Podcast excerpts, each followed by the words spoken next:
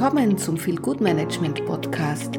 Der Podcast für alle, die genug haben von der Business as usual Mentalität und sich nach neuen Arbeitsmodellen und Kulturen sehnen.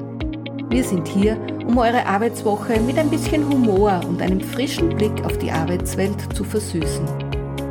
Ob ihr auf der Suche nach neuen Ideen für euer Unternehmen seid oder einfach nur neugierig darauf seid, wie man das Arbeitsleben ein bisschen angenehmer gestalten kann. Wir haben alles für dich. Also lehnt euch zurück, entspannt euch und lasst uns gemeinsam die Arbeitswelt revolutionieren. Oder zumindest ein bisschen verbessern.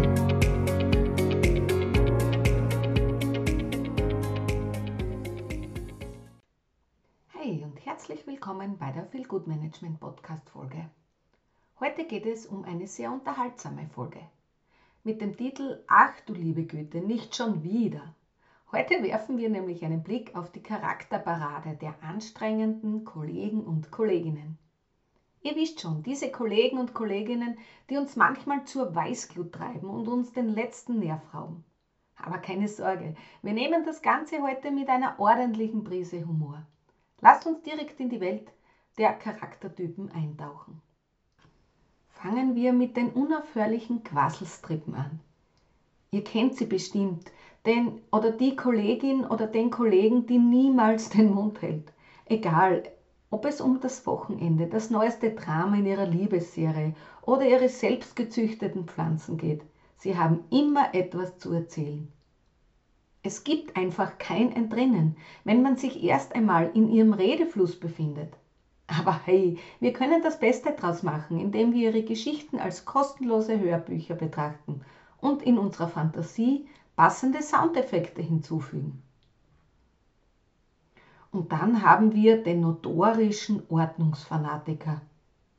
Dieser Kollege oder diese Kollegin ist der lebendige Beweis, dass die Besessenheit von Post-its und Farbkodierungen ins Extreme getrieben werden kann. Jeder Stift hat seinen Platz, jeder Tisch ist akribisch organisiert. Und wenn man versehentlich etwas verschoben hat, kann man sich sicher sein, dass man einen wütenden Vortrag über die Wichtigkeit der Ordnung erhält. Aber keine Sorge, wir können das Ganze mit einer Prise Chaos würzen und Ihnen mal ein paar Streiche spielen.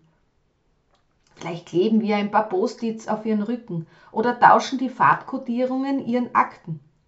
Ein wenig Unordnung kann manchmal eine erfrischende Abwechslung sein.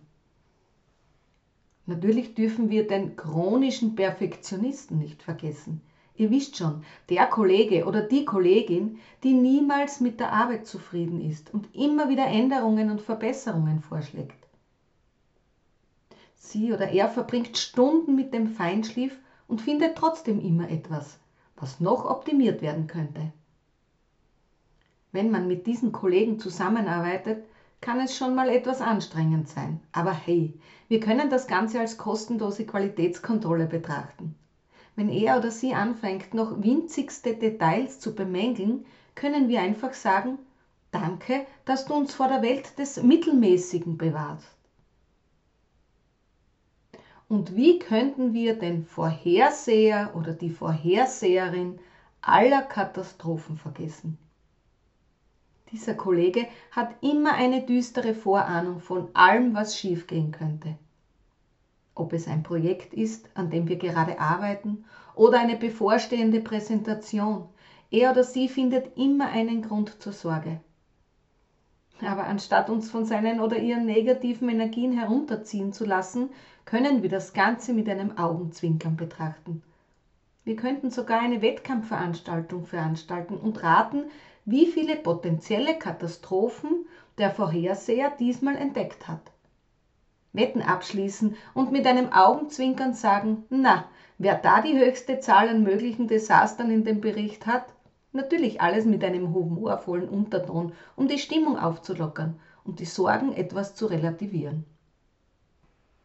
Und da haben wir noch den oder die unvermeidlichen Besserwisser. Jeder von uns kennt sie oder ihn, diese Kollegen, die immer und über alles Bescheid wissen scheint. Egal, ob es um die korrekte Anwendung des Kaffeekochers oder um komplexe wissenschaftliche Theorien geht. Er oder sie hat immer die passende Antwort parat. Anstatt uns von dem endlosen Wissensschatz einschüchtern zu lassen, können wir das Ganze wieder mit einem Augenzwinkern betrachten. Vielleicht spielen wir ein kleines Quiz und stellen ihm oder ihr Fragen zu den absurdesten Themen, um die beeindruckenden Fähigkeiten auf die Probe zu stellen. Wer weiß, vielleicht lernen wir dabei sogar etwas Neues. Und dann kommen wir zu den Meister der Klatschgeschichten. Dieser Kollege scheint immer die neuesten und interessantesten Tratschgeschichten parat zu haben. Ob es um das Liebesleben des Chefs oder die neuesten Gerüchte über Büroaffären geht. Er oder sie hat die Nase immer vorne. Anstatt uns von den Klatschgeschichten vereinnahmen zu lassen, könnten wir das Ganze auch hier wieder mit einem Augenzwinkern betrachten. Vielleicht veranstalten wir sogar eine eigene Büroklatschzeitung und teilen darin die absurdesten Gerüchte über unsere Kollegen und Kolleginnen. Natürlich alles im Sinne des Spaßes und der Unterhaltung. Und zu guter Letzt, wie könnten wir die Meister des Computerspiels vergessen? Dieser Kollege oder diese Kollegin verbringt die Arbeitszeit hauptsächlich damit, die Lieblingsspiele zu spielen, anstatt sich auf seine eigenen Aufgaben zu konzentrieren. Wir alle haben sie schon einmal im Büro gesehen wie er oder sie die neuesten Level-Herausforderungen meistert oder in fesselnde virtuelle Welten eintaucht. Richtig, und anstatt uns über einen fehlenden Arbeitseifer zu ärgern, könnten wir das Ganze mit Humor nehmen. Wie wäre es, wenn wir eine kleine Büro-Olympiade veranstalten und verschiedene Wettbewerbe rund um die Computerspiele organisieren? Wir könnten eine Runde Wer erzielt die höchste Punkteanzahl in Tetris spielen natürlich in der Freizeit und außerhalb der Arbeitszeit, um keine Konflikte zu verursachen. Oder wir nutzen einfach die Gelegenheit, um uns von diesen Kollegen ein paar Tricks und Kniffe in den Lieblingsspielen beibringen zu lassen. Vielleicht entdecken wir dabei sogar eine versteckte Leidenschaft für Computerspiele in uns selbst. Und wer weiß, vielleicht können wir diese Begeisterung auch in unsere Arbeit nutzen, indem wir kreative und spielerische Ansätze finden, um Probleme zu lösen.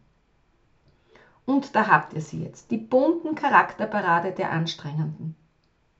Ich hoffe, dass ich euch mit diesen Anekdoten ein bisschen eine humorvolle Betrachtungsweise zum Schmunzeln gebracht habe. Denkt daran, dass jeder und jede von uns seine Macken und Eigenheiten hat und dass ein wenig Humor und Gelassenheit oft der bessere Weg ist, um mit anstrengenden Kollegen und Kolleginnen umzugehen.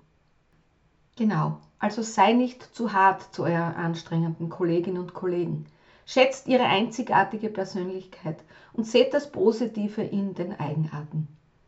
Vielleicht können wir sogar etwas von ihnen lernen und unsere eigene Toleranz und Geduld stärken. Und denkt daran, Lachen ist die beste Medizin und viel Gutmanagement kommt direkt danach. Alles Liebe, Doris.